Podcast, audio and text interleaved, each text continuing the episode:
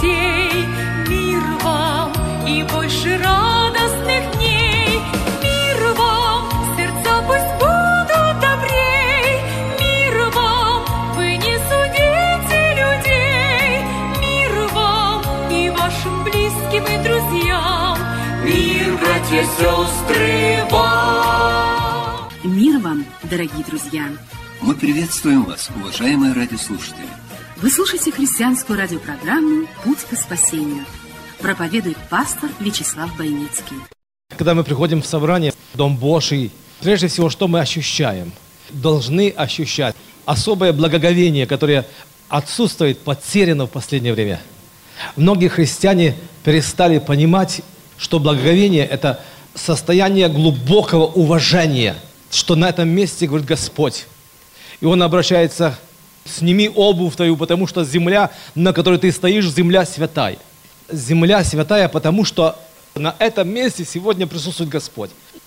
Благоговение, чтобы мы не забывали. Потому что это место свято. Нам нужно всегда ходить перед Богом, но в молитвенном доме особо настроить себя. Потому что на этом месте с нами Бог говорит. Господь говорит нам. Дай Бог, чтобы мы от Бога принимали. Как сказал Павел, я от самого Господа принял то, что и вам передал. Если от Бога мы принимаем Слово, мы будем расти духовно. Принимайте от Бога Слово. Откроет Господь вам больше то, о чем вы просите или помышляете. От нашего глубокого уважения и от нашего благоговения Богу, друг к другу, зависит очень много. Это первый шаг для благословения. Важно подготовиться к тому, чтобы Бог нам говорил. И Библия неоднократно говорит, когда приходим пред лице Господа, мы должны готовиться. Это внутренняя подготовка. Будь готов к слышанию. Книга Иова, 12 глава, 7 стих и 8. «И подлинно спроси у скота, и научит тебя у птицы небесной, и возвестит тебе, или побеседуй с землею, и наставит тебя» и скажут тебе рыбы морские. Бог говорит многообразно. У Бога есть пророческое слово. Проговорить, сказать нам, не только через стихии, не только через морские рыбы, не только через землю и растительный мир. Богу очень важно зацепить нас, заинтересовать нас, чтобы мы увидели Его иногда, первоначально, как стартер – для того, чтобы завелся этот двигатель, необходимо иметь такую прелюдию и через потерянные ослицы, через эти травмы, которые ты получаешь в жизни слева или справа, внезапно, трагические моменты, перекосы какие-то даже не подаются объяснению, Бог привлекает твою душу. Через все это Богу очень важно привлечь тебя, привлечь твое внимание. Богу важно привлечь наше внимание, друзья мои, чтобы мы прилепились к Богу сердцем, не испытываем тех тревог, которые испытывают неверующие. То есть мы испытываем особое чувство благоговения, потому что мы в безопасности. Есть такая рыба прилипала, она прилепляется с такой присоской к акуле, к животу ее. Вместе с акулой бороздит океаны. И когда акула терзает свою жертву, летят эти куски, прилипала. Моментально съедает куски и снова прилепляется. Имеет постоянно пищу, защиту и безопасность. Прилепляется к большой рыбе. Эта рыба прилипала. Так ее и называют. Образ для нас. Бог хочет, чтобы мы были этой рыбой прилипала. Образы – это примеры, которые употреблял Христос Иисус. И Он говорил примерами притчами, чтобы нам понимать, потому что нашему разуму нужно преломлять, чтобы оно правильно воспринималось. Рыба – это христианский знак. На машинах очень часто есть. А почему рыба является христианским знаком? Символ христианства. Кто еще? Ловцы человека. Еще? По-русски. Это рыба, правда? Четыре буквы. В греческом начальные буквы. Рыба. Иисус Христос, Спаситель мира. Иисус Христос, Спаситель мира. Вот рыбка там на Библии, а где-то вот в собрании в церкви. Как-то братья в Александрии там уже уверовали, освободились с тюрьмы на реабилитации, ну а там же братья художники как раз. И брат приехал на машине, говорит, нарисуйте рыбу мне на машине. А сам уехал. Но же не знали, что это символ нужно рисовать. Он приехал к вечеру, смотрит, два карася нарисованы там, на машине, живая рыба. Но для нас с вами сегодня не так важно. У нас в Америке тоже этих рыбаков и рыб много-много явлений. Даже полицейский как-то остановил одну машину, потому что там рыба, разные лозунги про христианского направления. Он просто остановил эту машину, потому что усомнился, что христианская машина, нарушая правила, ведет себя совершенно не по-христиански. Он подумал, что ее украли у верующих людей. Если ты уже прикрепил там знак, то уже веди себя соответственно этому знаку. Если ты уже христианин, то пусть и машина твоя, и жизнь твоя будет соответственно евангельскому призванию. Керчь – это рыбный город, правда? Сейчас рыбы меньше стало здесь, в этом море нашем, в заливе. Но, тем не менее, за счет рыбы во время войны, во время голода, многие выжили. Бычки там кормил Господь народ. Когда у нас однажды было евангелизационное служение, в день рыбака, мы с братьями были на набережной, мне пришла в голову авантюрная мысль. Смотрю, радиоавтобус захожу в автобус, смотрю микрофон, подхожу к нему, даю Евангелие, говорю, я такой-такой, я хочу поздравить кричан с Днем Рыбака. Он растерялся, дал мне микрофон. Я напомнил только несколько слов. Говорю, я хочу поздравить вас с Днем Рыбака по микрофону через автобус. Вы знаете, что Андрей, первозванный, он был рыбаком, он был в Кирчи, говорят, по преданию. Не знаю, насколько это правдоподобно, я оттуда вышел, смотрю, люди бегут оттуда, с другой стороны, с третьей стороны. И там мы просто пообщались на берегу моря. Мы говорим сейчас о рыбах и рыбаках. И скажут тебе рыбы морские. Есть рыбак, написано, за врага человеческих душ, в отрицательном смысле слова, который крюками и сетью ловит, пытается поймать в сеть. Написано, как рыбы улавливаются в сеть птицы в ссылке, так сыны человеческие улавливаются в бедственное время, когда оно неожиданно находит на них. Многие уже находятся в сетях. Они как бы связаны по жизни. Они вроде свободные, но они не могут славить Бога, не могут трудиться для Господа. Рыбак никогда не идет на рыбалку для того, чтобы кормить рыбу, правда? То есть его цель поймать. Он идет не для того, чтобы кормить рыбу. Есть такое выражение, что бесплатный сыр только в мешаловках. За долгие годы христианской жизни видел неоднократно, как активные сотрудники были связаны в свое время. Так незаметно, так постепенно.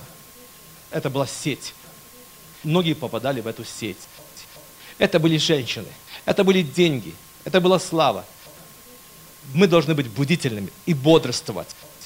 Потому что враг человеческих душ пытается поймать, связать Самсона Рыба, которая находится в воде, она видит приманку, но не видит. Что она не видит? Рыбака не видит. Острый крючок не видит. В конце концов, не видит раскаленную сковородку, приготовленную для этой рыбы. Она не видит. Вот такие люди, не знающие Бога на этой земле, не знают пути спасения, истины и правды. Для рыбы место, где она обитает, это ее стихия. Для нее стихия – это вода. Если рыбу вытащить с этой воды, среды, где она находится, то эта рыба постепенно будет глотать жадно воздух, и она задохнется. Потому что это не ее стихия. Христианская стихия – это наша среда. Если у нас отнять эту атмосферу, которой мы дышим сейчас с вами, то будем умирать постепенно. Нас не устраивает никакая программа, развлекательное шоу – для христиан, для верующих людей есть одна стихия. Это благословение, которое мы имеем в нашей жизни. Место благоприятное. Это место обитания. Христиане, верующие люди, это не ваш удел. Пагубная и греховная стихия. На этом широком пути она не для нас. Для верующих людей, для нас, христиане, дети Божьи, рожденные свыше, есть стихия. Это Слово Божье, это общение с Богом, та радость, тот покой – когда исчезают все тревоги, связанные с нашими житейскими проблемами, записками, которые мы здесь каждый раз молимся, вашей печали. Куда бы вы ни шли, вы всегда несете с собой свою тревогу, потому что Бог хочет, чтобы вы окунулись абсолютно в эту стихию Божьего присутствия, чтобы именно все вместе взятое, то, что в этом мире нас не касалось, Пусть тревожатся и переживают люди, забывающие Бога, уходящие от Бога, но вы же, дети Божьи, мы с вами, я в том числе, будем находиться в этой атмосфере, пребывать в нем, во Христе. Адам, когда он был в Эдемском саду, он был в безопасности. Но стоило ему оставить эту стихию, это место обитания, где Бог с ним говорил, и он потерял, он лишился всего. Муж должен быть на своем месте, читать Библию, постоянно быть бодрствующим в своем доме. Жена, ты должна быть мудрой женой. И все это вместе взятые. Вот нам наговорят, нам скажут, и мы скажем, правда, это Библия говорит. А смотрите, а перемены где? А почему люди не меняются? По одной простой причине, что забывают. Это осуществимо только с проекцией на Деяния апостолов, когда Господь говорил о Духе Святом, что без меня не можешь сделать ничего. А молитвенная жизнь, она отсутствует сегодня во многих христианских общинах и в сердцах народа. Общение с Богом. Без молитвы, друзья мои, наше христианство, оно образное. Наше христианство, оно однобокое, профильное. Бог хочет, чтобы мы, находясь в этой стихии, как написано, так говорите и так поступаете – и когда мы не находимся в этой стихии, мы обязательно начинаем видеть наготу того и другого человека. И, естественно, начинаем судить и осуждать. Мы констатируем факт. Мы то, что видим, то мы говорим. Но христиане не должны говорить то, что они видят. Написано в Слове Божьем, что Господь называет вещи несуществующие существующими. Это говорить по вере. Соглядатай. Они смотрели и они видели. И они говорили правду, а Господь за эту правду лишил их права находиться в бытовной земле. Они распускали худую молву о земле, потому что они говорили то, что они видели. Друзья мои, когда мы находимся не в стихии Божьей, не в этой атмосфере, мы будем говорить правду. Но это правда, полуправда, потому что нужно говорить по вере. А по вере говорить это противоестественно для человека, который слишком мудр и разумен, Потому что мы безумны Христа ради. И если я называю сегодня брата святым, а говорю, какой он святой, ты посмотри, чем он занимается. У нас сразу апелляция к тому, что он проступок сделал неправильный. А может быть и к нам применимо это оружие. И это обвинение взаимное, потому что мы смотрим друг на друга. Не через кровь Христа, не через веру, а как обычные люди. И находясь в этой реалии, казалось бы, мы лишены этой благодати – благодаря которой создается определенная атмосфера, защищенность, когда дьяволу не удается нанести нам сокрушительный удар, потому что мы с Богом имеем общение, мы находимся в этой оболочке под кровом Всевышнего. Там ни стрела, там ничего не достанет тебя, потому что ты в Господе находишься, но при этом ты безумец Христа ради. Потому что ты поступаешь, как никто не поступает в этом мире. Потому что люди белое называют белым, а черное черным. А ты называешь черное белым и белое черным. Потому что ты христианин. Потому что ты говоришь по Писанию. Потому что ты говоришь так написано. Ты так не ощущаешь. Выдавай за действительность то, что Бог говорит. Бог говорит тебе сегодня, что ты спасен. А дьявол говорит, какой ты спасен? Ты смотри на себя. Ты вчера не бодрствовал. И позавчера где-то споткнулся. Господь говорит, что ты остаешься детем Божьим. И Бог любит тебя. Бог воспитает тебя. Бог помилует тебя. Бог даст тебе почувствовать боль в сердце, что ты не слушала Его. Но Он никогда не оставит тебя. Вы никогда не лишаете своих детей пищи за столом, даже если они очень непослушны. Вы не выгоняете их из дому, потому что они вам насолили, вас огорчили. Сколько мы огорчаем Бога, друзья мои. А Бог нас не оставляет и не бросает, и не отрекается от нас. Потому что мы ушли с этой стихии, мы ушли с Эдема, с Божьего присутствия и говорим, как прочие люди. Потому что они видят, но они видят совсем в другой плоскости, вне Эдема. Рыба умирает, если ее вытаскивает на берег. Она создана не для того, чтобы на берегу находиться. Только в стихии в своей в воде она имеет благословение. Точно так же христианин, Божий человек, ты испытываешь проблему, потому что вышел оттуда. Ты уже не дышишь. Скажут тебе рыбы морские. Что же они могут еще сказать нам, эти рыбы? Христос говорил и о рыбаках, и о рыбах. Он говорил много примеров. Тогда он говорил тому народу на их языке. Рыба, морская рыба, не соленая, правда? Море соленое, а рыба не соленая. А где рыба находится соленая, кто скажет? В бочке, на столе соленая рыба. Пока рыба еще находится в море, она не соленая сама по себе. Но если рыбу вытащить с моря и посолить, сейчас хамса, да, она же не соленая. Бог благословил Керчь хамсой.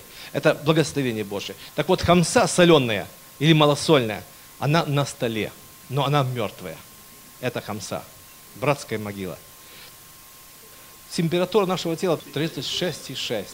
Температура нашего тела и температура окружающей среды, они не должны совпадать. Даже 40-градусный мороз или 40-градусная жара. Температура нашего тела 36,6 остается такая же. Когда меняется температура? Если человек имеет температуру окружающей среды, значит он уже мертвый. Пока ты живой, ты не будешь иметь температуру окружающей среды. Мирская температура, мирское мышление, мирские обычаи, мирские интересы очень часто пытаются сделать нас, нашу температуру нашего духовного тела, такую, как они на самом деле являются. Температура нашего тела, духовного тела, должна отличаться от температуры окружающей среды. Вот эту температуру, атмосферу, вот это настроение вы передаете людям, которые рядом с вами. Там, где появляется христианин, где люди во мраке находятся, где люди находятся в тревогах ожидания, христианин неси надежду, веру Господа Иисуса Христа, эту температуру, этот запах жизни в твоей семье, среди твоих родственников, где ты появляешься, неси веру и надежду. Тихо встала заря, плещет в берег волна, Круг простых рыбаков у костра. Тихо все, вдруг Симон, любишь меня? И поникла Петра голова. Иисус видит все, сокрушение Петра, И как слезы туманят глаза. Это слезы тоски, слезы жгучей любви, Симон, любит тебя. Вспомнил Петр, как стоял у другого костра И как трижды отрекся Христа И за эту вину также трижды люблю Со слезами ответил Христу Плачет Петр у костра, Симон, любишь меня? Сердце рвется от боли в груди. Громких слов не слыхать, дел больших не видать, Только слезы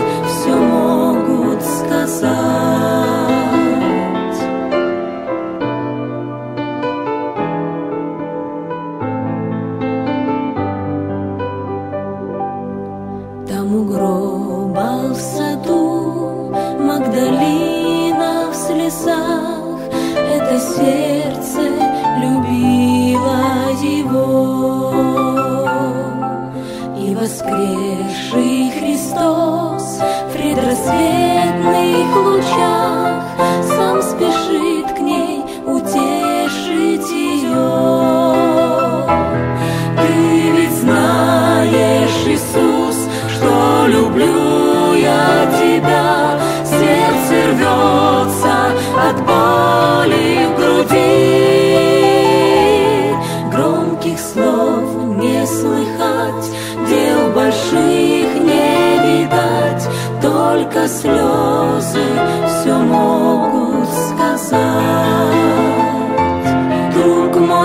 Если Христос вдруг задаст нам вопрос, как когда-то задаст,